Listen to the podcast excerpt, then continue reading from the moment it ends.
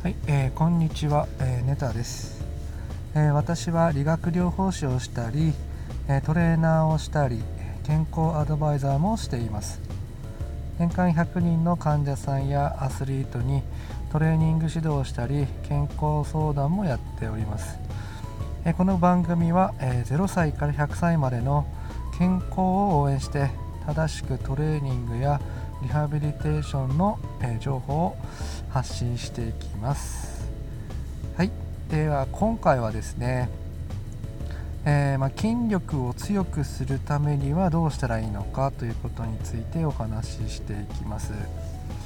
えー、筋力を強くするには筋肥大と言いますね。筋を大きくするということになります。その中でも、えー、今日は、え筋力を大きくするためにあのどれくらいのね重みをつけて、え筋トレをしたらいいのかということについて、えーと、お話をしていきます、まあ、筋肥大には、え機械ストレス筋ダメージ、え代謝ストレス栄養4つの要素があるんですが、えー、機械ストレスということで筋力をつけるには、えーとある程度のあの抵抗というか重みをつけなくてはいけないわけです。じゃあその重みは、えどれくらいがいいのかということですが、まあ、結論から言います。結論から言いますと、えー、1回上げるのがもう限界の重みに対して80%ぐらいの重みで、えー、それを8回から12回上げる練習をすれば、えー、筋力はついてくるというふうに言われております。えー、ただですねこれぐらいあの重い、えー、力をですねあの筋肉にかけていくとですね筋肉だけじゃなくて、まあ、関節へも負担がかかるんですね。なので関節が痛い人には少々負担が強くなってしまうので、まあ、そんなことできないよっていうようなことになります。なので、あのー、少しね低い重み、まあ、低負荷での筋トレなんかは、えどうなんだろうということになりますが、まあ、低負荷での筋トレでもですねあのある程度効果があの立証されているものがあります、まあ、方法は2つです、ま加圧式トレーニングとあとスロートレーニングというものです。まず加圧式トレーニングっていうのは腕や足に、ま、専用のバンドをですねあ、圧迫するように筋肉を巻きつけて血管を少しあの閉塞させるようにしていきます、まあ、そうすることによって筋肉の、あ、筋肉の中のですね代謝環境や、えー、まあ、科学的なストレスがですね強制的に負担をかけることによってあの筋肉をま大きくして強くしていく方法になります。えー、加圧式トレーニングの場合はですね、えーと、最大筋力に対して50%ぐらいの程度でも、まあ、筋肉を強くする効果があると言われておりますので、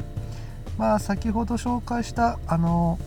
80%よりは30%ぐらいあの少ないので、まあ、重みとしてはあの関節への負担はかなり軽減できるかなというふうに思います。ただですね筋肉をこうバンドで締め付けたりするもので、まあ、高齢者の方とかですねもともと病気を持っている方には少々危険な、まあ、トレーニング方法になるかなというふうに思います、まあ、加えてですねあのそのバンドがですね、ま特許申請されている専用のバンドじゃないとダメなんですね。まその専用のバンドはですね、まあ、上下で15万円くらいすると。いうことと、もしもしあのトレーナーの方でしたらね専門の講習会を出ると大体100万円くらいかかるんですね、まあ、とてもあの理論的には、ね、理にかなっているトレーニング方法になるんですがなかなか高額で、えー、手を出しづらいかなというような感じがあります、えー、もう一つの方法ですね、まあ、スロートレーニングになりますがまあ、文字通り、まあ、ゆっくりやるってことですゆっくり体を動かすようなトレーニング方法になるんですね、まあ、このゆっくりやるとですね筋肉がこうずっとこう硬い状態になっておりますので、まあ、その状態がですね先ほど言ったように筋肉内のあの代謝環境や、えー、化学ストレスをまあ強制的にあのかける状態になっておるということです。まスロートレーニングは、え、3秒ぐらいかけてですねゆっくり四肢を動かすような、え、トレーニング方法になりまして、まあ、負荷もですね1回最大上げれるのに対して50%ぐらいの負荷でやれるということなのであのスロートレーニングでも、まあ、十分効果があると言われております。これはですね、えーとまあ、専用のバンドとかあの必要ありませんので、あの大変あのコスパがいいトレーニング方法になりますので、あの効果があるかなっていうふうに思っております。高齢者の人にでもね、あのバンドを巻いたりとかしないので、まあ、そして関節への負担も少ないので、まあ、いいんじゃないかなっていうふうに思っております